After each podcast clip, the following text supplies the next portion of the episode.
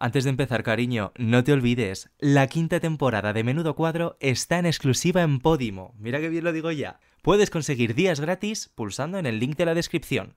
Ahora sí, empieza el cuadro. Podium Podcast. Lo mejor está por escuchar.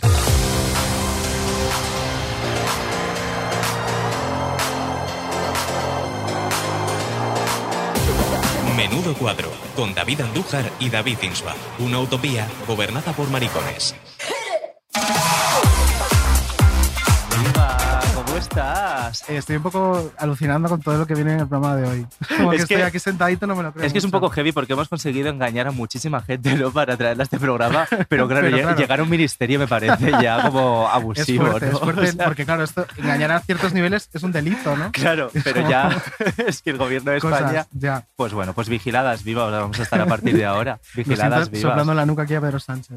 Hombre, a mí me ha llamado esta mañana. ¿Ah, sí? Hombre, para ver qué vamos a preguntar. No me Están muy preocupados. Muy nerviosos. Muy Deberían preocupados. estarlo. En Moncloa por la entrevista Deberían de hoy. estarlo. Yo Deberían estaría si estarlo. fuera. Eh, oye, eh, yo necesito ya hablar con esta Sí, persona. oye, antes no, vamos a decir una cosa. Sí. La gente que nos está viendo, pero claro, esto también es un podcast, hay gente que no. Claro. Pues si no lo buscas, cariño, pero tenemos unas tazas nuevas. Es unas verdad. tazas. ¿Cómo son de bonitas? ¿Cómo son de Pregunto. bonitas? Diseño de nuestra agencia maravillosa que diseña Claro. toda la identidad gráfica de este programa que es precioso. Claro. ¿Qué estudio, qué plato? Y estas tacitas que nos han hecho la última Hombre, pues que os sí. gusten mucho, ¿eh? Que os gusten mucho. Ahora sí, vamos a escuchar Vamos, el audio de la invitada Sí, sí, y la dejamos hablar. Señoría, lo único injusto y económicamente inútil es el machismo y la desigualdad. Señoría, ¿usted está diciendo de verdad que es inútil que una mujer que ha sido violada tenga dónde acudir, pueda llamar al 016, pueda ir a un centro de crisis 24 horas y que la atienda una psicóloga especializada? para salir de la violencia. ¿Cuál es su propuesta política, señoría? ¿Cuántas más mujeres tienen que denunciar violencia, tienen que ser agredidas sexualmente? Señorías, ustedes y el PP que gobierna con ustedes, con sus propuestas, ponen en riesgo la vida y los derechos de las mujeres. Y alguien tiene que decírselo, señorías.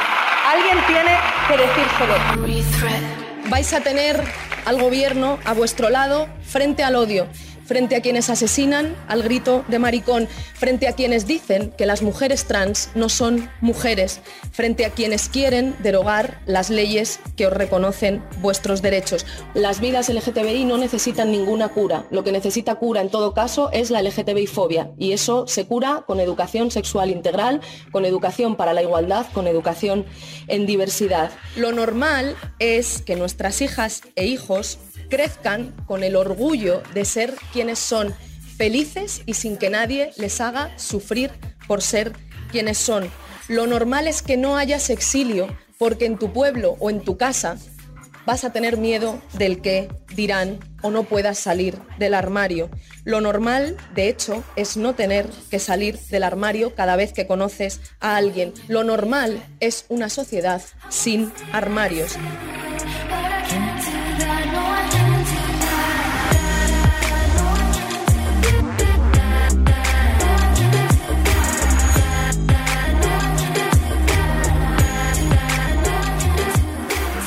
Como les digo, en ese periodo máximo y a través de ese sistema de doble comparecencia, las personas trans podrán, podrán ser reconocidas por las administraciones por lo que son, podrán ser quienes son sin miedo y, y sin culpa y con el máximo reconocimiento por parte de todas las instituciones. Mire, lo primero, señora senadora, yo me meto en la cama con quien me da la gana. Se lo digo con esta claridad porque yo puedo permitírmelo, pero hay millones de personas en este país que por su orientación sexual o por ser mujeres y por sus legislaciones y por sus actitudes discriminatorias han tenido que ver frustrados sus proyectos vitales porque ustedes son unos intolerantes. No hay nada más material que el derecho a ser, que el derecho a que te alquilen una vivienda si tu pareja es un hombre o si tu pareja es una mujer, o si eres una persona trans. Que nadie pueda negarte el acceso a un bar o a una piscina o a una vivienda porque tú seas una persona trans o una persona del colectivo LGTBI.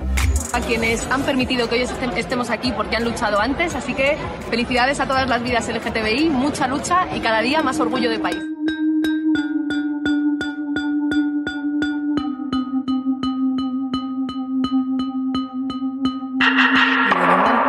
Señora ministra, ¿cómo estás? Bueno, muy emocionada con escuchando, ¿no? Todo y recordando todo el trabajo en equipo que implica este resumen que habéis hecho y todos los años de lucha de tanta gente, que es con lo que terminabais, ¿no? Sí, Como sí. Qué diciendo, guay. Felicidades a todas verdad. las vidas LGTBI, que al final eh, yo puedo estar aquí porque ha habido muchas que se han Total. jugado la vida y han puesto el cuerpo Claro. antes. Total. Y tenemos mucho que agradecer también Hombre, a Irene Montero y sí que queríamos desde el principio hacerlo. pues sí. De verdad. Pues sí, de corazón. porque no, porque al final escuchando todo esto dices terminar agotada, porque claro, la, la cantidad de hostias que te llevas por hacer tu trabajo, porque yo creo que no hay ministerio más cuestionado ni ministra, que siempre, siempre son las mujeres, porque ojo, si miras un poco la historia de este país, Viviana Ido, o sea, es como Sí, siempre sí. las mujeres y el Mujer Ministerio de joven Igualdad. feminista justo, es un justo. combo La Diana. fantástico. Es ya agotador. más LGTBI, ya como la secretaria de Estado, Claro. por ejemplo. Total. Sí, sí.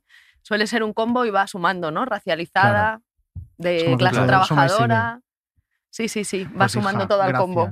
Yo quiero hacer, ay, la primera pregunta. Pero tenemos mucha fuerza, ¿eh? También lo Hombre, quiero dejar hombre, claro. que- hombre. decir, desde luego. que ya si no han podido ya con nosotras, no van a Claro, poder. ya no pueden. Yo quiero hacer la primera pregunta porque lo he leído mucho al final en redes sociales. A. Es sobre la paga de, de es maricón. verdad, no nos ha llegado. No, a nosotros no nos ha llegado. Y queremos Sí. preguntar cómo se pide, cómo se hace la solicitud, la paguita ¿No de tienes carne de maricón todavía? Es que No. tampoco me ha llegado. O sea, de Y no verdad sé que estamos, estamos muy arreglar. y disgustados. nos han llamado muchas A ver veces si es prevaricación, subvencionados, que me lo tal. pidas. Claro. Quizás sea prevaricación. Pero mira que nos han llamado a veces subvencionados, no sé qué. Sí, y sí, nunca. o y sea, nunca ni un nos ha llegado la maldita subvención. Sí, Fíjate. es que, No. o sea, me parece y queríamos saber Claro. simplemente la ministra de Igualdad para eso, para que nos lo Ya contara. está, hasta aquí Por de favor. Sí, sí, pero eso fuera de. Es que a ver si Nos luego ya te luego, digo que claro. terminamos en los juzgados, dos Con años de esto- que procedimientos Con esto ya. se hace una noticia, acuérdate. Esto es noticia. Pero bueno, antes de ser ministra, porque al final, claro, escuchas todo esto y ya es un poco lo que escuchamos siempre de Irene Montero. Y a mí me interesan muchísimas más cosas. ¿Cómo era pues Irene Montero de niña? O sea, yo tengo mucha curiosidad por saber cómo sería esa niña de un barrio obrero de, de Madrid. Pues era una niña de la Elipa, o sea, mis padres, los dos, mi madre y mi padre eran de Ávila, mi padre de un pueblo que es Tormellas, mi, un pueblo muy chiquitito, y mi madre de Ávila ciudad. Y, pero los dos se vinieron a Madrid antes de tenerme, justo el año, vamos, ya estaba mi madre al inicio del embarazo y entonces, pues bueno, era una niña de la Elipa y la verdad es que tuve una infancia feliz, sobre todo estoy muy orgullosa de la educación que, que mis padres, mi madre y mi padre eligieron para mí, que, bueno, que era el Colegio Siglo XXI. Me lo tengo que- que es, es como autogestionado. Sí, era una cooperativa de, de- de padres y madres que en Moratalaz pues se juntaron en, yo creo que en los años 70, puede que esté fallando un poco con las décadas, pero que, bueno, se juntaron para crear un proyecto educativo alternativo y para, y para hacer que la buena educación llegase a la gente más humilde en un barrio que en ese momento pues Qué estaba creciendo Mm. y estaba pues eso lleno de familias con niños y niñas. Entonces montaron una cooperativa de padres y madres y ese proyecto pues fue creciendo, sigue existiendo.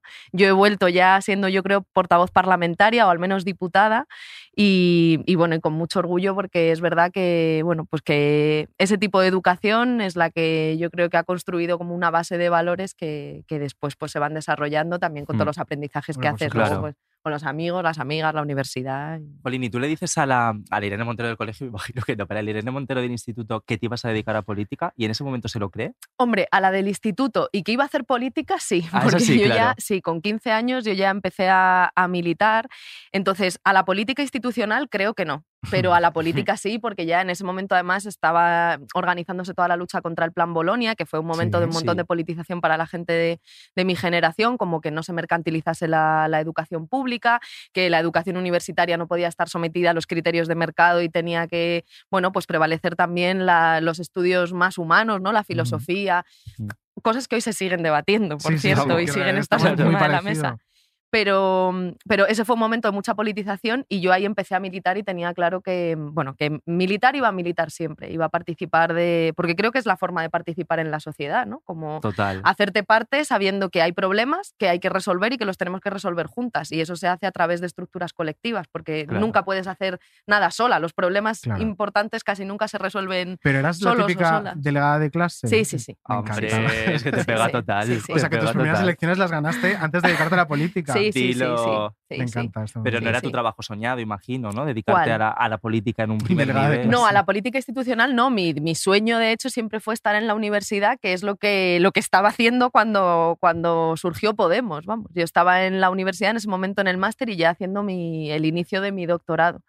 Pero bueno, pues Podemos se atravesó y, y en un momento tomé una decisión que fue dedicarme por unos años a la política institucional y Sobre ese momento estoy esperando tengo- poder volver después a hacer Ah, mi ¿quieres doctorado. retornar a la universidad? Sí, yo creo que sí, hombre, mi doctor. Yo creo que mm, ese es un objetivo personal que no me quiero quedar con la espinita de no hacerlo, de terminar Sobre mi este momento que decías que se cruzó Podemos en, en tu carrera profesional en la universidad, ¿es cuando renunciaste? Porque es un dato que tengo y no sé si es cierto o no. Sí. Renunciaste a una a beca una en estancia Harvard. en Harvard, sí. que Ahí porque, claro, heavy. porque eso implicaba irme, pues a lo mejor medio año, pero y además como, digamos, como abrir una puerta que no sabía Claro. dónde podía después llevarme. Qué Sobre fuerte. todo que es que era, ya, ya era muy incompatible, había un nivel de implicación en Podemos que era muy incompatible con dedicarle el tiempo que se necesita bueno, a una tesis doctoral, que es muchísimo tiempo. ¿no? Y que- Estaba pensando Harvard como Pablo Casado. Otro lado. Vamos, Creo- ¿Era. Harvard o era.? No me acuerdo. de- no sé si, No sé si era Harvard, sí pero que era el campus de Harvard en Ávila, me parece. Hombre, pues Eh, maravilloso. Es un dato estupendo. Oye, siempre te ha merecido la pena la pobre, pobre Pablo. Pobre Pablo. Pablo. Suficiente Un beso, tenido, No sé cariño. Pablo, está, pero además beso es oyente seguro habitual de. es muy de- el target. de este programa, total, le que mandamos sí. un besito a Pablo Casado, hombre, cariño. pues y abulense también. Y abulense, Ah, abulense. No, sé si es abulense o se presentó por Ávila, ¿eh? Ah, bueno, eso ya, claro, en Claro, puede variar. que- Bueno, lo que sea. No lo sé, no lo sé, no lo que sé, lo lo que él mejor- quiera, le dejamos elegir. Creo que te estaba diciendo, siempre te ha merecido la, la política la pena, ¿no? Porque al final has pasado mucho, eh, has sufrido también, me imagino, mucho con todo lo que te ha pasado. Nunca te has arrepentido de decir, joder, la vida me hubiese Mm. cambiado si hubiese cogido esa beca y a lo mejor hubiese tenido más calidad de vida. O sea, nunca lo he pensado en esos términos porque mm, que soy una persona de tomar decisiones y, y tirar para adelante. O sea, me siento muy orgullosa de las decisiones que he ido tomando, porque, sobre todo porque, aunque impliquen cosas negativas, es que la vida también es eso. Siempre es tomar decisiones y, y bueno, y que una cosa nunca trae solo cosas buenas, ¿no?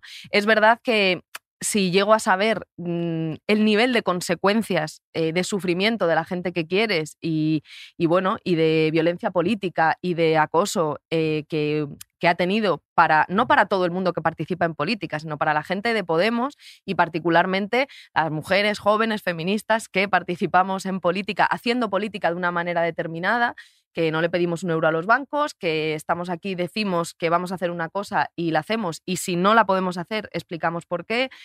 Eso, si llego a saber mm, esas consecuencias, sobre todo cuando tiene que ver con el acoso a tu familia y a los niños, pues a lo mejor hubiese pensado otras formas de hacer lo mismo. Hmm. Pero, pero no, no me arrepiento de, de- de eso porque es que, es que creo que es la mejor forma de participar de la, de la vida social. O sea, yo creo que las personas convivimos con otras personas, no hay otra forma de vivir y de hecho eso es lo más bonito de la vida, como ser feliz con otra gente y eso exige también que estés ahí cuando hay otra persona que tiene un problema o que no tiene un derecho reconocido o que no está pudiendo acceder a ese derecho y eso implica luchar y la política institucional es una parte del poder que permite resolver esos Sí. problemas. Y una vez has llegado, o sea, desde fuera te imaginabas así la política institucional. No, no. No. ¿Qué Lo es que lo que más te ha es que sorprendido?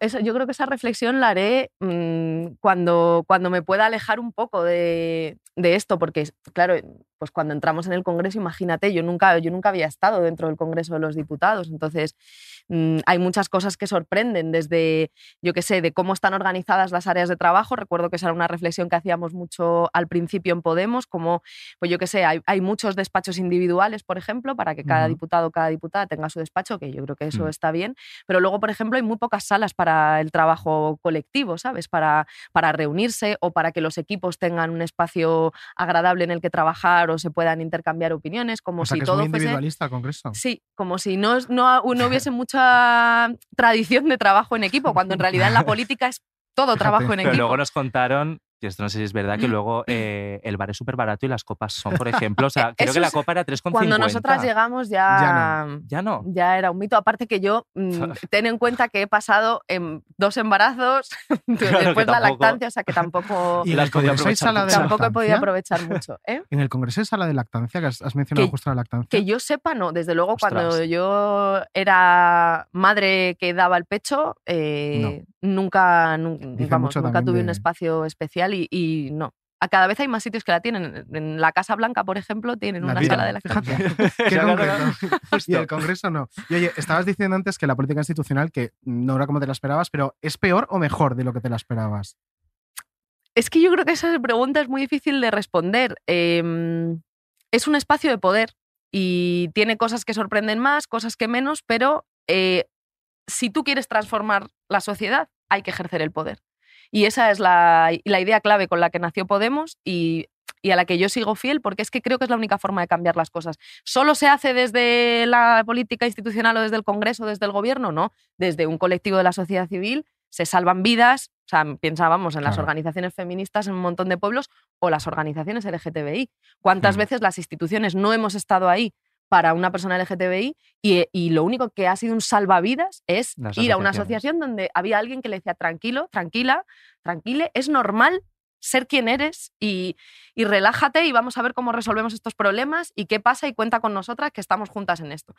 Mm, o sea, la sociedad civil también es un enorme espacio de poder, pero si quieres transformar las cosas y si quieres que esos cambios también sean ley, hay que ejercer el poder con lo bueno y lo malo que tiene el poder. Yo no soy Mm. muy partidaria de esa idea de que, no sé, como por ejemplo, de si las mujeres gobernásemos, eh, no habría guerras. Bueno, nosotras queremos transformar las reglas del poder, pero mientras las transformamos y por tanto hay cosas que hacemos diferente, no renunciamos a ejercer el poder tal y como está ahora, porque si no, mm, las decisiones importantes las, Las siguen tomando ellos, mientras nosotras nos dedicamos a decir que, que, bueno, que eso no nos gusta. Es como, claro, no nos gusta, lo queremos transformar, pero queremos estar desde ya ahí. Claro. Oye, ¿cuándo se creó el primer Ministerio de Igualdad? Que lo estaba yo ahora pensando. Dos- 2008 con el presidente Jolín. Zapatero y Viviana Aido, que fue la primera ministra. Es que no y por cierto, una ministra joven, de hecho sigue siendo la ministra más joven de la historia de la democracia. No, competimos en eso por unos Ay. meses, pero, pero no, una competición virtuosa. Yo tengo la, la mejor de las opiniones de, de ¿Tenéis Viviana relación, Aido. Sí, Viviana sí, claro, por supuesto que sí. Seguro por que te ha podido sí. ayudar en algún momentillo a decirte, Y- oye, Hombre, sobre todo yo creo que a quien ha estado antes que tú en una posición, como mínimo hay que escuchar, como mínimo hay que Mm. escuchar. Y Viviana ha tenido la, la generosidad, porque ha sido una persona muy injustamente tratada por nuestra sociedad Sí. como primera ministra de Igualdad, de siempre que yo le he hecho una pregunta o le, le- le- le he consultado algo, le he preguntado o le he transmitido como una reflexión, siempre me ha contestado y me ha arropado. Y eso para mí es muy valioso, porque va más allá de la relación política, es también la conciencia de que, claro. de que somos un hilo morado y arco iris, ¿no? O sea, Hmm. que, que hay un hilo que, No, y que estás aquí porque ella estuvo ahí, me refiero. por supuesto, final, mm, por supuesto, Es una repercusión de algo que se hizo antes. por supuesto. Hablando un poquito de relaciones, vamos a meternos un poquito más en, en faena. ¿Cómo es la relación con tus compis de trabajo? ¿Cómo es un consejo de ministros, Irene, por favor? Pues es que eh, sé ¿Hay que siempre hay mucha curiosidad. Sí, sí, sí. O sea, también depende del momento. Sí, o sea, sí. no. Hay días que son tensos, tú- todos y todas somos personas, seres humanos. Entonces, si tú llevas una semana discutiendo mucho porque hay una diferencia sustancial con una ley, se te retrasa eh, la aprobación de la ley, la llegada Mm. al Consejo de Ministros porque no te pones de acuerdo, pues a lo mejor ese día vas mm, con más ojeras, más cansada o un poquito de peor humor. Y mm, no es que no saludes, porque todas mm, mantenemos bastante bien como el, bueno, pues el decir hola, buenos días, el, ¿no? Si te echas un café, pues conversar, cómo estás, pero en general eh, no es incompatible ser educada e incluso mm, ser capaz de ser empática y decir, oye, ¿cómo estás? Y, o qué tal tus hijos, o qué- Claro. qué, tal te va, o qué tal este fin de semana que has trabajado un montón, con después tener debates políticos que, bueno, que muchas veces son profundos y, y bueno, y que hay que resolver. O sea, que, que llevarnos bien no significa que no haya diferencias políticas, pero tampoco Sí, las diferencias políticas significan Luego uno que... ve los medios de este país y parece que el gobierno de coalición está siempre a punto de saltar por los aires, ¿no? Porque el titular siempre es ese. Hombre. Bueno, es que más quisieran, ¿no? O sea, yo lo que creo es que efectivamente eh, no siempre. en- est- nosotras estamos aprendiendo a gestionar lo que es gobernar en coalición, porque en España eso no se había dado. Mm, Podemos ha sido la fuerza política que ha defendido desde 2015 que los números daban para una coalición. O sea, más que nosotras no se cree nadie el gobierno de coalición. De hecho, las encuestas lo dicen así. Nuestro electorado, el electorado de Podemos, es el que más se cree que es necesario este gobierno y que este gobierno es el, el mejor posible para nuestro país, pero estamos aprendiendo a gobernar en coalición y eso no siempre es fácil. Entonces, reconociendo que no siempre gestionamos bien las cosas, pues eh, también yo creo que hay una campaña muy fuerte y que eso es una decisión de poderes reaccionarios de este país que no quieren que entre a gobernar gente nueva que no ha gobernado en los últimos 40 años, en toda la historia reciente de nuestra democracia, y que, mm, y que bueno, y que está dispuesta a usar todas las armas, el lawfare, el acoso judicial, el, el acoso mediático y, y bueno, y el todo vale, ¿no? La, la- la- la imposibilidad de que la gente que ellos no quieren entre a gobernar. Entonces, una forma de intentar hacer eso es decir, uy, el gobierno está a punto de romperse siempre. ¿No? Y, y para eso, pues usar argumentos que a veces son más inventados y otras veces, pues, pues es verdad que Mm. si tenemos una diferencia en el gobierno y Sí. se hace pública o la hacemos pública, pues evidentemente pueden agarrarse a eso para decir el gobierno se rompe, pero fíjate, este gobierno está gobernando, cumpliendo con sus compromisos eh, y acuerdos de gobierno y más bien son las coaliciones de derechas las que Las no que están van- funcionando mucho. Por lo que real, verdad que sí. Venga, abre el último melón y ya Y mejor que no funcionen, corte. porque cuando funcionan es para destruir derechos. O Sí, sea bueno, y que los sí que se delante los maricones detrás. Que se rompan todas, cariño, no hay ningún tipo de problema. El último melón, Pedro Sánchez. ¿Cómo, es tu relación con Pedro? Ah, pues ¿Es majete, buena. Pedro? Claro que lo es. Claro que lo es. Claro que lo es. Gana en la distancia corta. ¿Sí? Sí, sí, sí, sí. Lo he dicho muchas veces esto. sí, sí. Entonces, ¿Te llevabas bien con él desde el principio? No, porque yo tampoco, o sea, yo tampoco tenía muchas oportunidades de contacto Claro. personal. O sea, con quien yo más hablaba, pues cuando era portavoz adjunta en el grupo parlamentario de Unidas Podemos, pues con mis homólogos y homólogas, Mm. y luego cuando fui portavoz, pues con, con las portavocías. Y, y bueno, y con, en ese momento que gobernaba el Partido Popular, pues con, con- si había que hablar con alguien del gobierno por alguna cuestión, pero normalmente hablas con la gente con la que tienes que tomar las Claro. decisiones en el día a día y el Parlamento y el gobierno son dos cosas diferentes. Entonces yo con Pedro Sánchez, con el presidente, nunca había tenido la ocasión de tener como una conversación muy, no sé, muy prolongada, pero... ¿Y pero habéis sí, ido sí. de cañas o algo? O sea, yo me imagino un team building, ¿no? Que está Pero muy ¿por de qué no, moda, ¿por ¿no? qué no se lo propones? ¿Por qué no se lo Coño, propones? le llamo ahora mismo Claro. y se lo, y se lo claro, WhatsApp. ¿Cómo claro. puede no haber unas cañas todavía? Claro. Es que me parece muy heavy. Después, ¿no? El aperitivo después del Consejo de Ministros. Pero bueno, de pero- de prensa. Pero sí que hay conversación informal y, y bueno, que sí, sí, Pedro Sánchez, el presidente, es una persona que gana en la distancia corta. Pero faltan las pues, cañas. faltan las cañas. Bueno saberlo y que sea accesible también. Pero y de todo el Consejo de Ministros, si tienes que decir uno con el que dices, este me lo llevo para una caña para lo que me haga falta, porque es que Al me fin lo del paso fenomenal con él o A con ella. Por ejemplo, y Z me, Me lo llevo a Me unas encanta. cañas, has dicho. Claro, ¿no? sí, sí, Sí. sí. sí. Z me lo llevo a unas cañas. Carolina Darias, la ministra También. de Sanidad, me la llevo a unas cañas. Ay, Z tiene que ser Sí. muy gracioso, yo me lo imagino, ¿no? Y Zeta ya lo hemos visto y lo hemos visto bailar y sí. lo hemos visto, pero Eh, Darias escriba, me lo llevo a También. unas cañas. es bailongo. Sí. Sí. Me encanta. Es que ¿Tú no no, has visto ese vídeo que tiene con.? A, a mí ese vídeo me parece muy. Evidencia bien. ¿No habéis visto ese vídeo de, de- del ministro Escriba que el pobre Ay, el del está vaso, echando sí. un, está echando es agua mejor. y echa el hueco del atril en, en lugar de Entonces él mismo se ríe de si es una, Una situación, leyenda. pues, joder, que te corta Hombre, y todo se el rió todo el discurso. mundo todo. allí. Entonces, pues lo afronta con muchísima naturalidad y, y para mí eso es como una, una señal de fortaleza personal muy. Claro. fuerte. Yo se lo dije, vamos, de Eso sí, las cañas mejor las sirves tú, porque si las tiene que servir él, igual no bebéis mucho. Bueno, Pero, le oye, sirvo yo el vino eso o es, las cañas por favor, a. Qué cachondo. el Sí, sí. Me encanta. Oye, escuchamos un corte eh, que, que hemos elegido para hablar contigo de un tema muy concreto, que siempre está como... eh, es como Oye, creo otra que con la que me iría Nadia Calviño, también te lo digo. ¿eh? ¿Ah, sí? siempre me ha parecido muy maja esa mujer y siempre le da mucha caña también porque es A ver, una tía... somos de Pues dos eso mundos. te iba a decir, un poco como lo he puesto a y- ti. y sí, o sea, como yo creo que hemos vivido vidas y experiencias vitales muy distintas. Pero bueno, eso también, eso también genera unas buenas cañas, ¿no? Hombre, total, la Nadia total. Si Sin querer decir que no podamos terminar teniendo alguna diferencia por algún tema. Bueno, por el que sea. y paga Lo mejor. Eh, te decía, yo creo que la punta de lanza de tu ministerio siempre es eh, la gente que intenta separar el, feministo, el feminismo en dos bandos, ¿no? Porque al final cuando nos separan es cuando ganan ellos. Claro. Entonces vamos a escuchar un pequeño corte que es Venga. como la punta de lanza de esa punta de lanza y lo comentamos.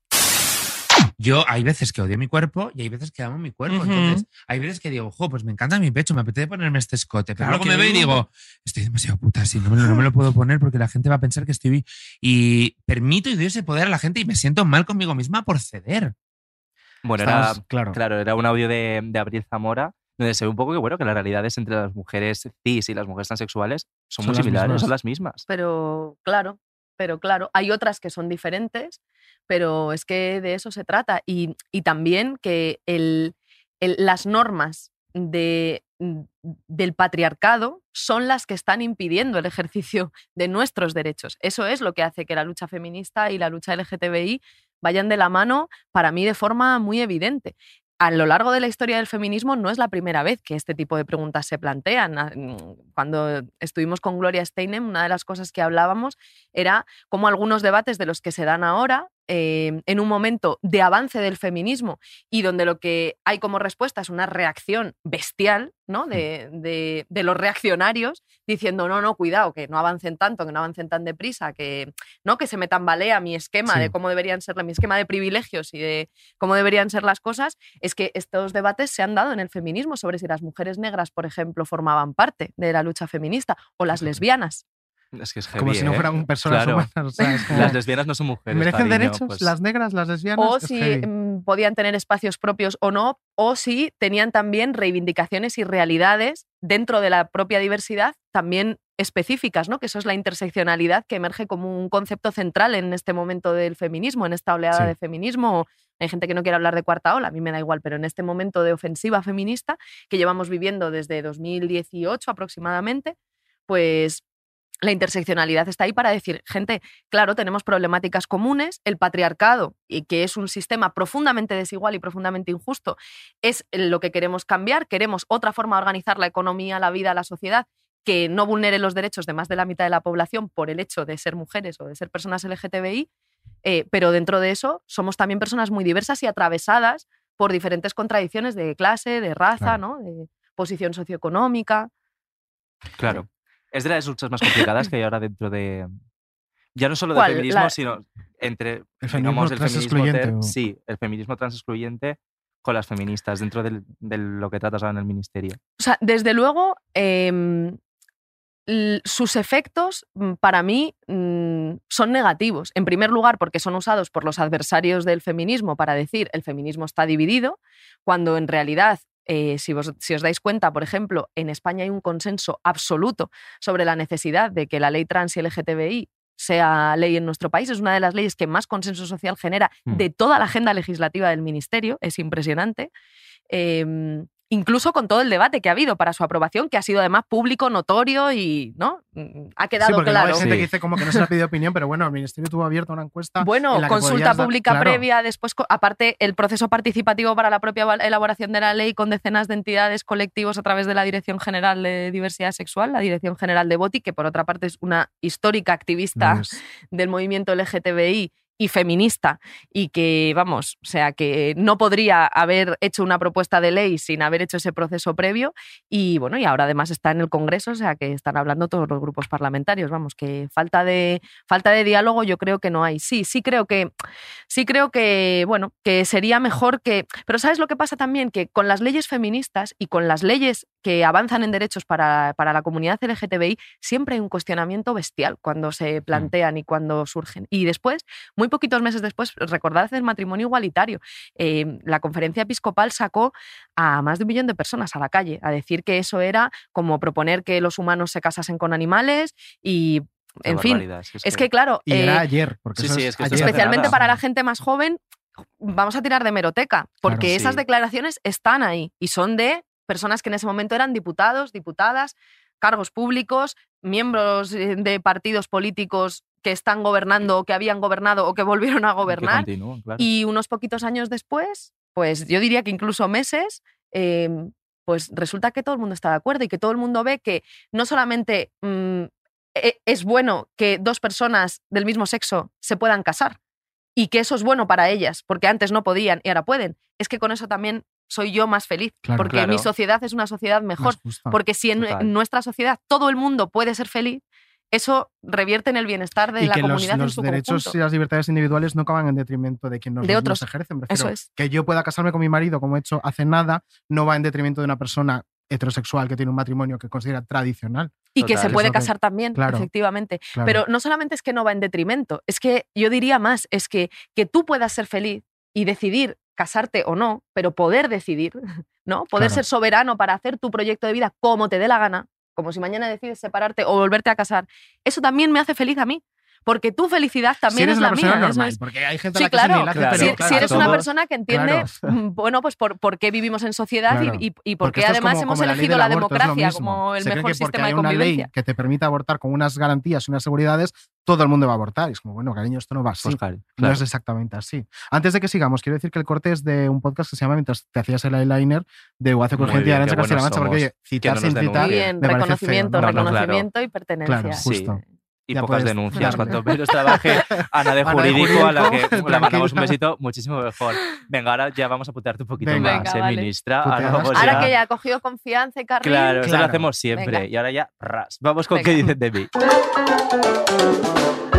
¿Qué dicen de mí? Músicas que elige nuestra productora Laura Es son la fascinantes. Me encanta. Es Es como maravilloso. la No sé quién lo elige, pero- Pues mira, Laura, la muchacha Pues de La Laura, muchacha que tenemos, mira, la que es, la es- mejor. es brillante. Bueno, eh, nosotras somos súper egocéntricas y nos encanta buscarnos de vez en cuando en Google, ¿no? Ponemos, vosotras mismas. Sí, sí, o Sí. sea, ponemos David Andújar y vemos que ponen de- después. Vale. pues, Sale un futbolista. un poquito. En mi caso sale un futbolista que parece ser que es más relevante que yo. No lo, No no lo lo comparto, no lo entiendo.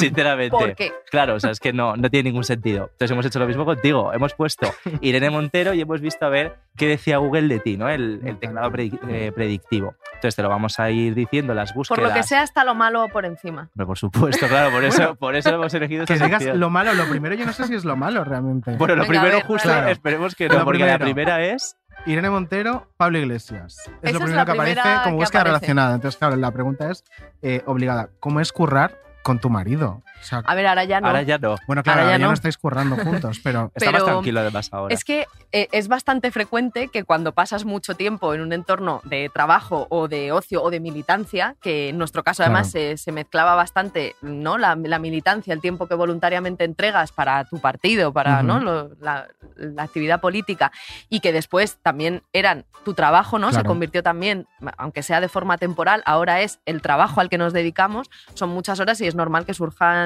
que surjan relaciones, o sea que eso pasa, le pasa a muchísimas personas que se Sí, pero- enamoran de gente de su centro de trabajo. Claro. de- pero no siempre es fácil, porque además nosotros hemos trabajado, yo era la responsable de su equipo, eh, después los dos diputados, eh, después en el gobierno. Bueno, sí, mm, hay veces que es como, bueno, pues ya está. Hay mucha bronca, ¿no? vamos- Nunca hemos discutido mucho por esos motivos. O sea, ¿No? que ¿Nunca os habéis también sabes lo que pasa que la presión, o sea, tener tanta presión y, y- y- y, digamos, estar tan expuesto siempre, ¿no? Como a, sí. a, ir, a tener que ir resolviendo un problema tras otro y enfrentarse a situaciones de muchísima tensión y nuevas en las que teníamos que estar todo el rato aprendiendo y, y- y sabiendo cómo movernos rápido para, para poder reaccionar a cada cosa, mm, hace que, bueno, que no haya mucho hueco para, sí para la discrepancia y para el debate, pero no para ponerte a hacer tonterías. Es como estamos juntos en esto y tiramos para Claro. adelante. Y eso también para mí es algo como muy importante de la gente con la que trabajo, que somos un equipo. Y siempre se puede debatir, pero no en el sentido de la Mm, bronca, ¿sabes? Como claro. de ¿Y cómo ves a Pablo ahora? ¿Le ves un poco más zen? rejuvenecido, Sí, rejuvenecido, rejuvenecido, sí, ¿no? sí. Pero esto no lo digo yo, esto me lo dice permanentemente todo el mundo que le ve, me dice, oye, que Pablo, ¿cuánto ha rejuvenecido, no? Desde Real. que... Y más sí. calmado. Cariño. No, sí, pero sí, si lo ves también es suerte Ágora- para mí. Pero es verdad que si lo ves en el Ágora de hora 25 con Aymar, está como más. Hay momentos de Pues Pablo Iglesias sí. que. Pero, pero no, pero hay, no, tiene momentos que digo, madre mía, parecen amigos de toda la vida con, con los compañeros. De hecho, lo vimos en el aniversario de hora 25. Buah, a mí me encanta cómo se saludaban, rollo como Eh, super bros. Puñitos Sí, sí. y tal. O sea, yo flipé muchísimo. Son íntimas. sí. Vamos con la siguiente. La siguiente es, fíjate, Pero una, solo una cosa de eso, no, no es una buena noticia que lo primero que salga que no lo es. eh, No, cuando buscas a una mujer que Sea está en una pareja. responsabilidad política sea su pareja. Porque Total. eso con los hombres no No ocurre, ocurre. ni siquiera cuando ella es más conocida que él o ha tenido más responsabilidades que él, que ocurre. Entonces, eso quiere, decir, o sea, esa primera búsqueda, hacer en este ministerio, efectivamente, amiga. quiere decir que el Ministerio de Igualdad es útil. Totalmente, Google nos ha dado trabajo. un buen argumento.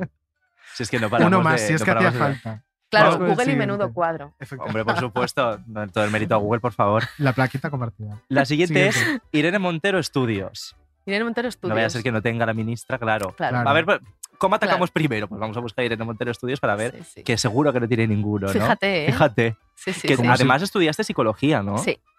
Sí, sí. ¿Llegaste a ejercer? Y llegué a ejercer, llegué a empezar mi doctorado. O sea, yo Claro. estudié psicología, después me especialicé en psicología de la educación, que es el ámbito al que me hubiese encantado dedicarme, y empecé a hacer mi doctorado con un trabajo de campo porque estaba haciendo un estudio sobre, bueno, sobre educación inclusiva y un proyecto innovador para facilitar que niños sordos y, bueno, niños y niñas sordas y niños y niñas oyentes pudiesen convivir, convivir en una misma clase y aprender los unos de los otros. Y, ¿Y te gustaría ejercer alguna vez o te ves en política toda la vida? no, en política institucional no me veo toda la vida. Mm, Lo tienes esto es- clarísimo. Te da un algo, Lo tengo claro. clarísimo, sí, sí. Lo tengo clarísimo. institucional, no. Sí, sí. Y será un tiempo y después pues tendré que trabajar en otras cosas. Obviamente sí me veo haciendo política, pero Sí, sí. que llevo haciendo política muchos años y he estado en las Juventudes Comunistas, que es donde empecé a militar, en el movimiento estudiantil, en la plataforma de Afectados por la Hipoteca y me, me veo militando, eso por supuesto, pero, pero no en la política institucional. Es que me da la impresión de que de repente no, no, no tienes nada de política en tu vida y revientas. O sea, es como que necesitas estar ahí Claro. Sí, sabiendo sí. que estás haciendo Sí, algo por sí. cambiar el mundo. Sí. Eh, la siguiente es muy graciosa porque también habla mucho de este país y de todo lo que nos queda por hacer, que es súper clasista. Irene Montero, Mercadona. O sea, eh, de lo más que buscado de la Que no nunca trabajé en el mercado. No es. Mm, claro, pero es que esa noticia es como, eh, dila mil veces y será verdad. O sea, realmente nunca llegaste a trabajar de cajera en un supermercado Sí. de Mercadona, ¿no? No, de Mercadona Claro, de no, Mercadona pero, eh, pero sí como, como cajera eh, en, otro, en otra cadena, vaya. Sí, Porque sí. aparte es como muy gracioso porque esto lo destacan como si, o sea, la gente no ha tenido que trabajar. Joder, yo he trabajado 10.000 cosas mientras estudias. Claro. Como, qué vida tienes, qué suerte que no has tenido que ponerte a currar para pagarte los estudios, cariño. Y yo creo que para un curro, además, como, como que tienes tú, también eh, te debió servir un montón. Es decir, la experiencia de. O sea, y para la vida, o sea, es Claro. como que para mí era una cosa bastante normal. Te- Tenía, de hecho, tenía otras amigas que hacían lo mismo, o sea, buscarte un trabajo Claro. de 12, de 20 horas a la semana, Mm. precario, por supuesto. Absolutamente. que te permitía estudiar. Yo sacaba, mm, porque era, era la delegada y la primera de la clase. mm, en- Qué asco de todo- es que qué pena, entonces sacaba, sacaba se puede, matrículas de honor y con eso me pagaba las Claro. siguientes matrículas del año siguiente, Claro. pero obviamente mis padres tampoco tenían mucho dinero. Mi madre es maestra de educación infantil y mi padre que falleció era mozo de mudanzas y, y, a ver, nunca me ha faltado de nada, pero yo era muy consciente de que si yo quería pues irme de viaje o, Claro. o- o tener mi propia vida, pues ya con 20, 21 años, pues está Claro. bien que, Claro. ¿sabes? Que, por la que puedas, económica. pues claro. eso, tener un, un trabajo que te permita por lo menos tener tus propios Pero es que a mí me gastos parece lo cubiertos. normal. y- El caso es que viendo esto parece que no es lo No, normal. no, parece ser que no. Tener Y- que tener un trabajo para poder dedicarte a Bueno, lo que no es lo normal dedicarte a la política institucional si eres una persona normal. Ya, es que Claro. bueno, eso ya es otro melón más. Cuando Porque con es como- experiencias de este tipo, al final, eh, jolín, no pierdes el foco de, de para quién gobiernas, ¿no? Claro, del mundo real. Total. Y vamos, con la última, que es Irene Montero, hijos. Fíjate. Fíjate qué curiosos, ¿no? ¿Cómo ha sido compatibilizar eh, la política con la maternidad? Eso es de las cosas. La, la- la política con la vida es todavía muy incompatible. Es, es difícil. Bueno, con un encaje, primero con un equipo maravilloso, que es como el minutaje de las cosas está perfectamente cuadrado y previsto. O sea, nunca he sido tan dependiente en mi vida de otras, otros seres humanos que hacen un montón de trabajo que es invisible a ojos de la sociedad, pero que implica cuadrar reuniones, revisar, revisar una semana antes que de verdad toda la agenda está bien, cuadrarlo con que. O sea, es un trabajo de tenerlo todo previsto por si hay un imprevisto, o sea, como, mm, bueno, te- tener ya engrasado toda una maquinaria para, para hacer posible que, que sea compatible. Y luego, pues eso, mm, las reuniones eternas de 12 horas o que empiezan, no, ahora más como en Podemos, mm, somos muchas mujeres, ¿no? Nuestra secretaria general, que es Yone, también es madre y Mm. también es una mujer feminista joven.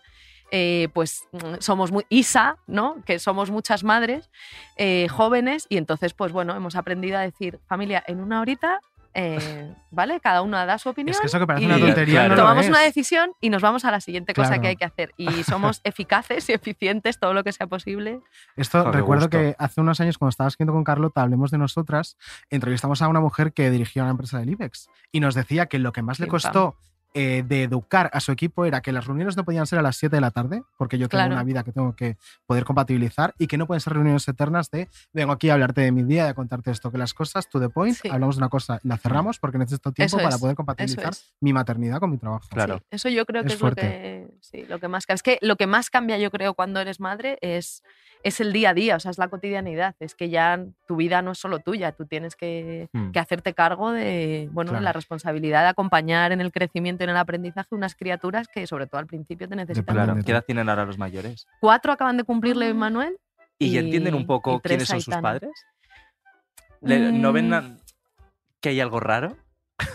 Yo creo que no. Yo creo que Pues todavía bien. no. O sea, Sí. obviamente ellos ven muy poco la tele, pero, pero alguna vez, lógicamente, pues yo qué sé, mm, ponemos el- la base en, en la tele de casa o ponemos las noticias y ellos pasan y, y ven que su madre o su padre Sale. están en la tele o gente que conocen.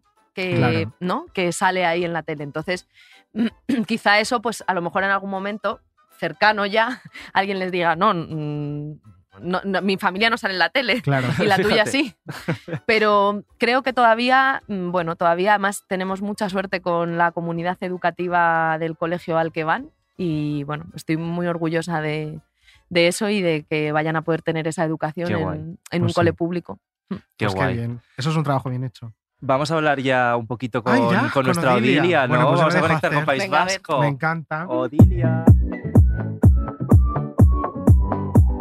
Maravilloso con Odio Mali.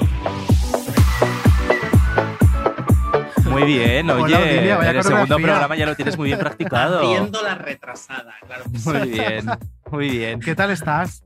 Bueno, pues un poco indignado. ¿Por qué? ¿Por Un poco qué? indignado. Porque a mí me habéis dicho que venía Amaya Montero. Y resulta que es su hermana Irene.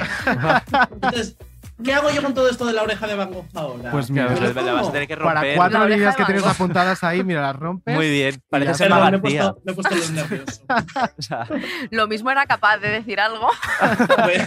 ¿Qué tal Yo escuché Maya, mucho Irene? la ¿Cómo oreja de? Van Gogh.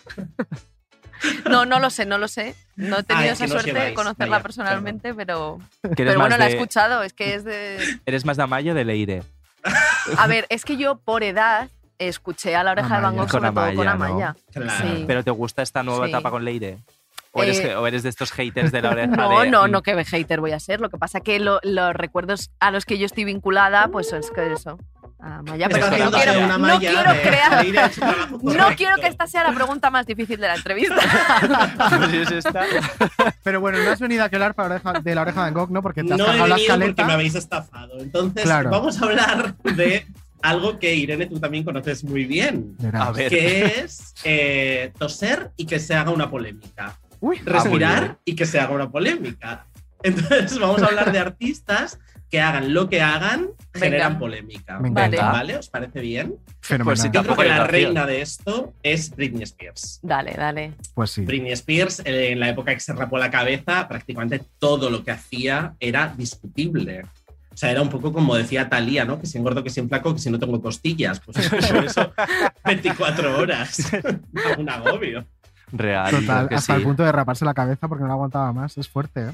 Claro, Siempre es que hasta el punto de ir a una peluquería perseguida por 400 paparazzis y que le diera el arrebato de cortarse el pelo, porque realmente a lo mejor iba a hacerse las puntas, no lo sabemos. Pues Y luego- cariño rapamentera, Claro. claro. Es que Y imagínate. luego Claro, terminar dándole un paraguazo porque- a un paparazzi. Es que claro, no me extraña.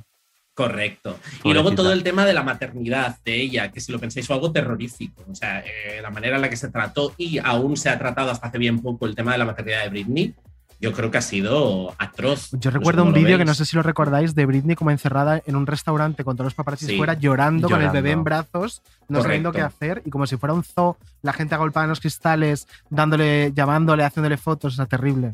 Mm, es bastante atroz. La verdad es que yo creo que es uno de los casos pues más exagerados de hacer polémica de todo. Que si está llorando, pues se monta una historia. Que si lleva al niño no sé cómo, se monta otra historia. O sea, fue un poco. Entonces Britney estaría en el nivel Irene Montero, ¿no? De me tiro un pedo y es una Sí, yo- polémica. efectivamente. Yo creo que Claro. Britney Spears y Irene. Britney se hace un selfie y portada de todos los periódicos. Eso es. Entonces, ¿quién estaría un poquito por debajo? La siguiente. Bueno, la siguiente que yo he puesto es Taylor Swift, que como bien sabéis es la persona que yo más detesto. Muy bien. Pero eh, reconozco que también se la persigue mucho, ¿no? Que, que si tiene novios aquí o allá, que si está muy delgada, que si ha engordado, que si canta mal, que si... Yo creo que es una persona como muy perseguida en plan pesados y que muy Hmm. cada cosa que hace pues se va de madre. Recordemos una anécdota maravillosa de Taylor Swift, que es que una vez salió, no sé si de su casa o de un estudio de grabación, metida en una maleta, ¿Cómo que metida en una No me maleta? lo sé yo. literalmente Yo metida en una maleta. y alguien tiraba, o sea, no entiendo absolutamente nada. Claro, no ¿quién me imagino. La maleta la tiraba. Realmente, o sea, literalmente metida en una maleta. Y entonces ves a los dos guardas de seguridad cargando con la maleta hasta el coche. Pero, Y Terrible. o sea, Y de repente una idea, Irene. Por si Ya, acaso ya, de repente total, por favor, eh. llevas siempre una maleta Sí, grande sí. por si Ahora ya me parece cutre como esconderte en el coche. Claro. Eso no lo puedes hacer más. Nada, claro. no. maletas. Ahora una Maletas. Samsonita y te metes dentro. Ya está. Entonces, Taylor, o sea, solo son mujeres, de momento os dais cuenta, ¿no? Es que claro, eh, esa pregunta que tengo, que a los hombres es como una cosa que les pasa menos. Tengo un par de Vaya. nombres, por lo que sea. pero claro, eh, muy cogidos con pinzas, que son Michael Jackson y Justin Bieber, pero... mm, Claro. No es. Es que además No Michael Jackson, las polémicas mismo. que tenía fuertes eran por problemas legales, que no es lo mismo, ¿no? Que que te cuestionen tu existencia porque sí. Sí, o, o, por ejemplo, porque lances a un niño desde un balcón, pues hombre, a lo Claro. mejor eso A, es, a lo mejor es, eh, fíjate que te lo sacan, claro. Claro. Una vulneración de derechos. Claro. quiero decir. Entonces sí, no, no están en la misma situación. Y luego he pensado... Violencia. Sí, Por ejemplo, claro. he pensado si en España nos pasa esto, si tenemos gente de este perfil. Gente que tira niños por. Ah, pues Ojalá. Gente. La gente tirando niños. por En sitio. España a ese nivel tenemos a Irene, que es como que Tenemos a Irene claro. y yo creo que de artistas tenemos justo lo contrario, ¿no? Que es gente que intenta buscar muchas Irrelevante. pole- Claro, no, no. Bueno, gente a lo mejor un poquito más irrelevante que busca la polémica por estar en ese. A que intentan forzarla. Claro, en ese primer Claro. nivel, ¿no? Vale, ¿y quién Yo sería? tengo, tengo la idea de alguien que A a, lo ver, mejor no la busca y la encuentra y la idea de alguien que la busca. Venga, Ay, pues, a ver. dale. Entonces, la idea de alguien que no la busque y la encuentra, salvando mucho las distancias Sí. con el espectro internacional, es Ana Guerra. ¿No está la Pobrecita. sensación de que a Ana Guerra le sale un vecino que se queja del ruido, Pobrecita. anuncia un pintalabios en blanco y negro? Es verdad. Bueno, eso, tampoco, eso claro, eso Claro. tampoco se Es ha venido dado, ¿no? Eso lo ha No, puesto no es ella, culpa la de ha nadie dicho. más Claro. Toca, un piano que está cerrado, o sea, es- Claro. es, todo brillante. Yo la Es amo. Se va de gira y toca en una cafetería. Bueno, pues cosas maravillosas de Ana Guerra. Yo creo que es un Una poco- leyenda, Tiene un punto más como de comicidad, esto está bien, porque no es tan drama como lo de Britney, ¿no? Pues Claro, Guerra, justo. mira, toca un piano cerrado, muy divertido. ¿Y quién sería la otra persona? Y la otra persona que es la que busca polémica, que es una reina que hemos tenido en este programa, es ¿Quién? Soraya Arnelas. ¡Ay, la mejor! La mejor persona del mundo. Mira, vamos a contar una cosa. A lo Cuéntala. mejor, o sea, cuando A nos ver. contó la historia de cómo conoció a su novio Bueno, o marido, bueno, bueno, bueno. que, que, a ver, vamos a ver, o sea, era mentira. O sea, me refiero. o sea, o sea, era absolutamente mentira. De- o sea, nos contó como que soñó con él muchos años antes de conocerle. Sí. Y, y soñó que iba como con una camiseta de fútbol. Amarilla. con- amarilla, con el número tal, que justo era la camiseta que Que él luego me dijo mi marido, que, o escuchando sea, el programa, me dijo, pero si todos los porteros van de amarillo. Qué Ah, pues tontería. curioso. Claro. Pero, o sea, que, o sea, que se lo inventó absolutamente Era- era todo. Y, y además nos dijo, y ya sabéis que yo nunca viento. Y nosotros, no, no, no, no. Soraya Cariño.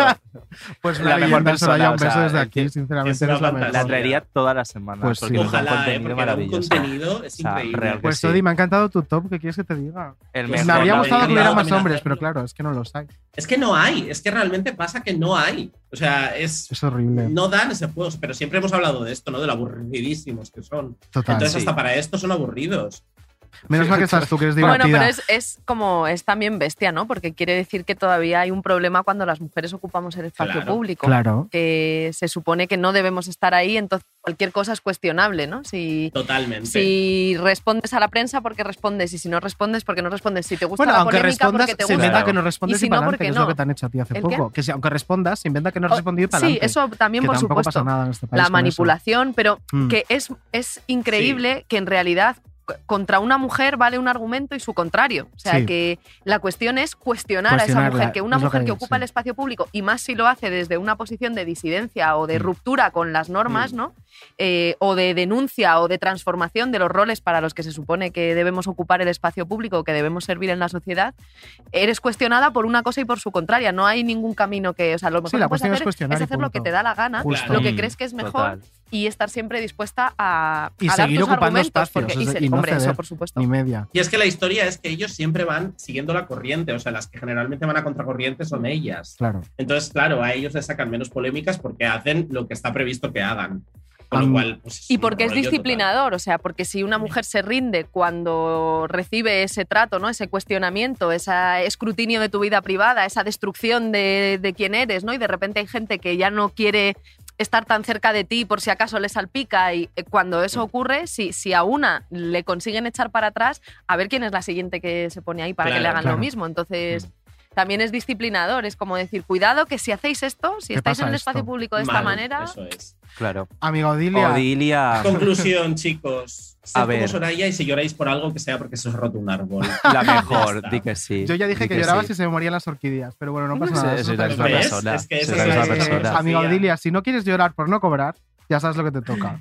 Fundación Mireia Bravo, esta semana no tenéis ingresos, porque doy paso a grandes cuadros de la historia. Adiós. Adiós, Odi. Chao. Chao. Grandes cuadros de la historia.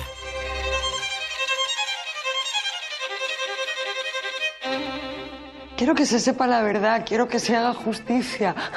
Declaraciones que visibilizan una violencia machista muy difícil de demostrar, la psicológica, y que podría ayudar a un 70% de mujeres que no se atreven a denunciar por miedo muchas veces a no ser creídas. Su testimonio ¿Y a cuántas personas le has contado lo que nos vas a contar hoy? ha calado A muy pocas. muchas víctimas, Y me ha emocionado. Identificar al 100%. Me veo reflejada en muchas cosas. muchas asociaciones Es una violencia en toda regla. se identifican en el relato de Rocío Carrasco. No, ante la gente ellos se muestran diferentes. Es muy difícil en esos casos probar la denuncia. Que él parecía una persona intachable. No significa que no haya habido violencia. En la utilización de los hijos Voy a hacer que te odien. Si puede hacer daño a través de mis hijas, pues lo va a hacer. Lo que conocemos como la violencia vicaria. En el escrutinio No es que seas mala madre, es que eres muy mala persona. de un entorno, Eso, eso paraliza mucho. en este caso, ¿Cuántas veces te han dicho mala madre por la calle? Demasiadas. implacable. Madre mía. ¿Cómo viviste el, el fenómeno de Rocío?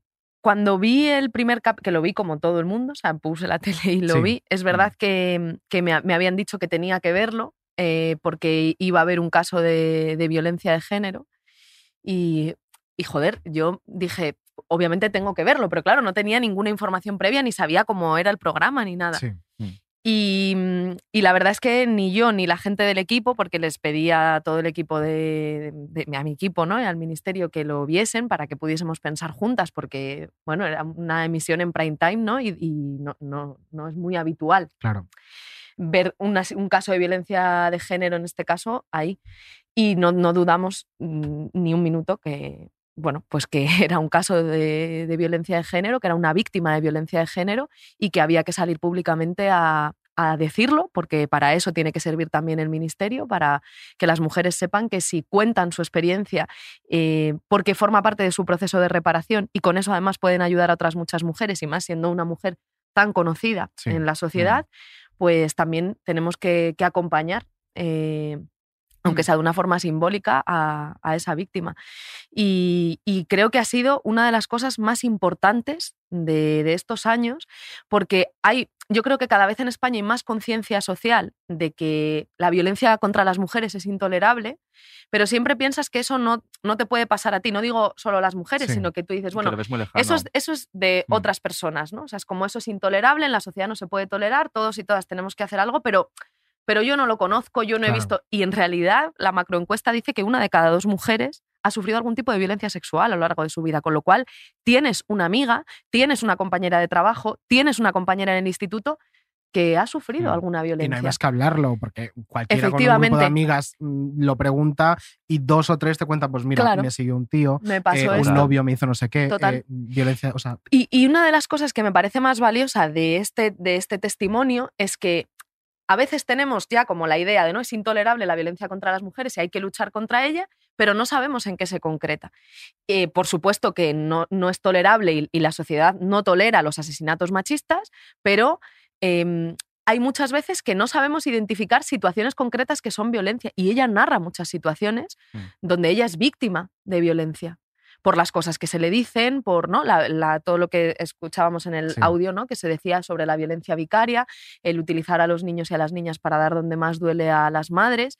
Entonces, muchas mujeres, escuchando a Rocío, pudieron decir, eso a mí también me ha pasado. Quizá yo también sea una víctima de violencia y por tanto también tenga derecho a recibir la atención integral, la, la contención emocional, la ayuda psicológica, el asesoramiento respuesta jurídico. llamadas al 016 Bueno, está ahí. impresionante. Y cada vez que, no solamente que se hablaba de esto, sino que al hablar de esto se ponía el teléfono del 016, los picos de llamadas eran brutales. Eran brutales, de llamadas pertinentes, no de mm, Sí, sí, gente sí. haciendo el idiota queriendo trolear un, un servicio fundamental como es el 016. Llamadas pertinentes, o sea, mujeres que veían.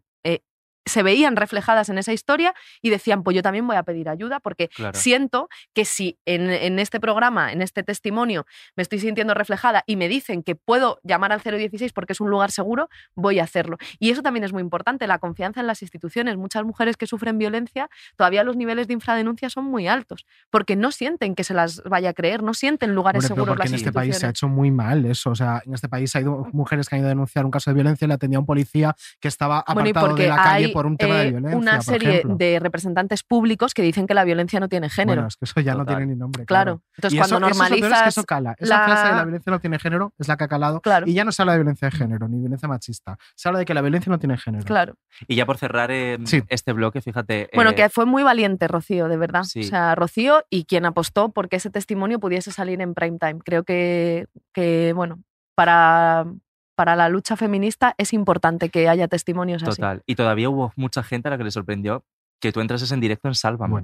Fíjate. Es que me parece muy fuerte, ¿no? Es Pues decir, voy a seguir entrando realidad, en supuesto. directo o grabado en Es- cualquier sitio donde total. pueda mm, lanzar un mensaje a, a- a- con que llegue a una mujer.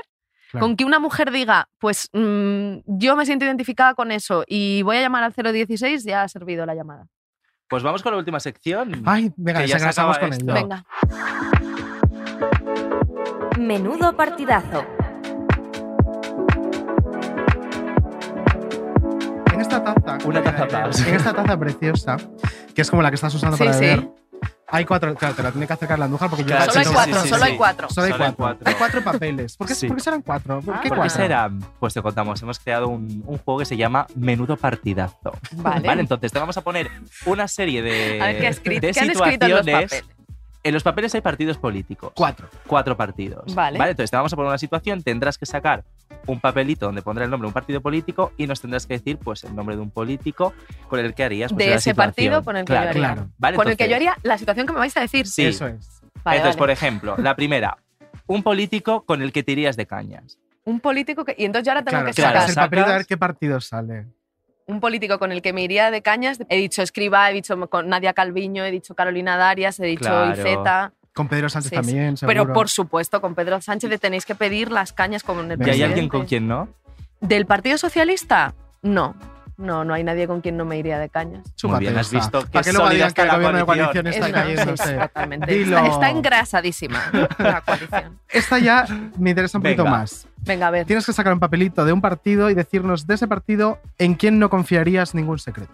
¿En quién no confiaría? el Ni- papelito Está de difícil. ¿eh? sobre todo si me toca. Claro, A es que claro, A puede ¿cuál? ser muy bueno que te toque Unidas Podemos. Muy Partido Popular. Ah, es que Ha sido fácil. Es que claro. Casi sería mejor. Aquí sí me se lo está confiarías, ¿no? un juego. Claro, confiaría un lo vamos a secreto cambiar. del Partido Popular. No porque me lo roban, o sea, Claro. no.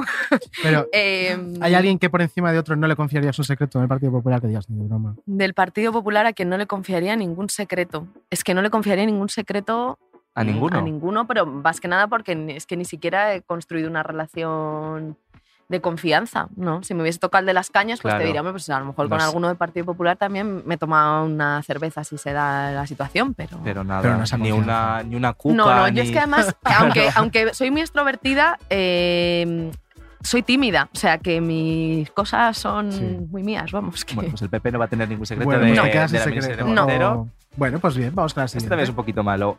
a ver, Nunca le invitarías a tu casa. nunca le invitaría a mi casa. Vale. A ver de qué partido sale.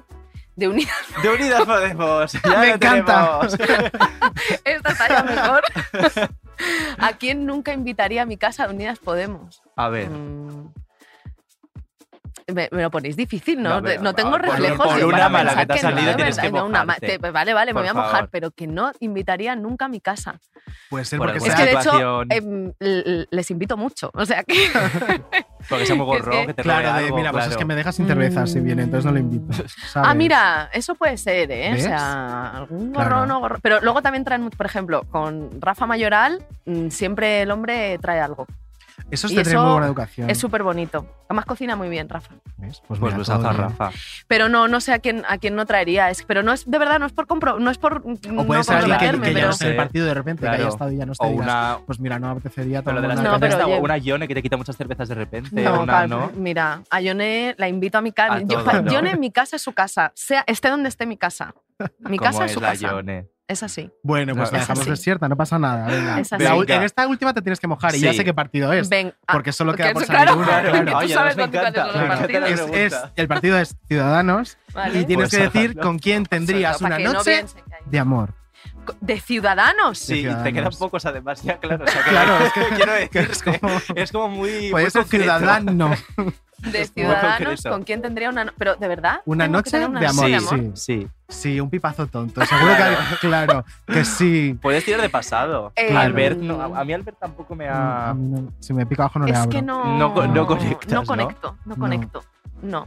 La caña es que tenía que haber sido otro orden de las cosas. Al final no se Pues, mojan que- nada. Pues una noche de amor con Inés. Sería la La- fantasía de la- muchas, la- de podría muchas ser, podría de este ser, país. podría ser. Pues venga, Podría vamos a, ser vamos a perfectamente. Pues eso. me gusta. Es, la como- opción que más me gusta. Claro, Pues luce venga, fanfic, Una ¿no? noche, pues, oye, que con el de Chelo y Barbarrey han hecho Es la muchos opción que más fanfic. me gusta. Irene Montero, Irene Arrimadas, me gusta. Una noche de amor. Y ¿Qué muy bonito además como para cerrar el programa. Las Irenes.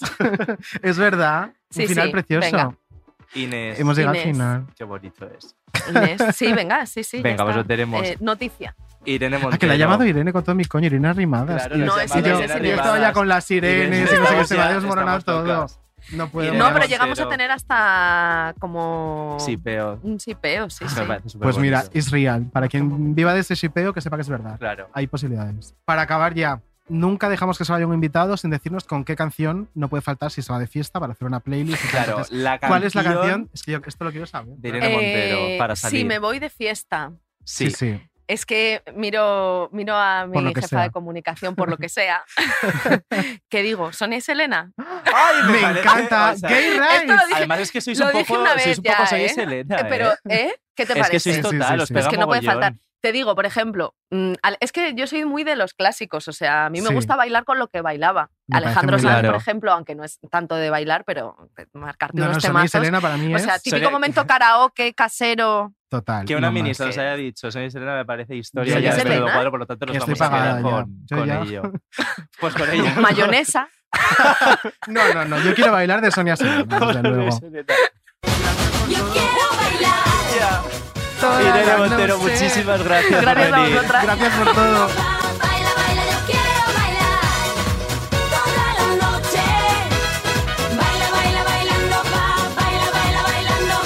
Menudo Cuadro es una producción de Podium. Dirección y guion, David Insua y David Andújar. Producción, Laura Escarza y Jesús Blanquiño. Producción ejecutiva, Lourdes Moreno Cazalla. Diseño sonoro, Elizabeth Búa.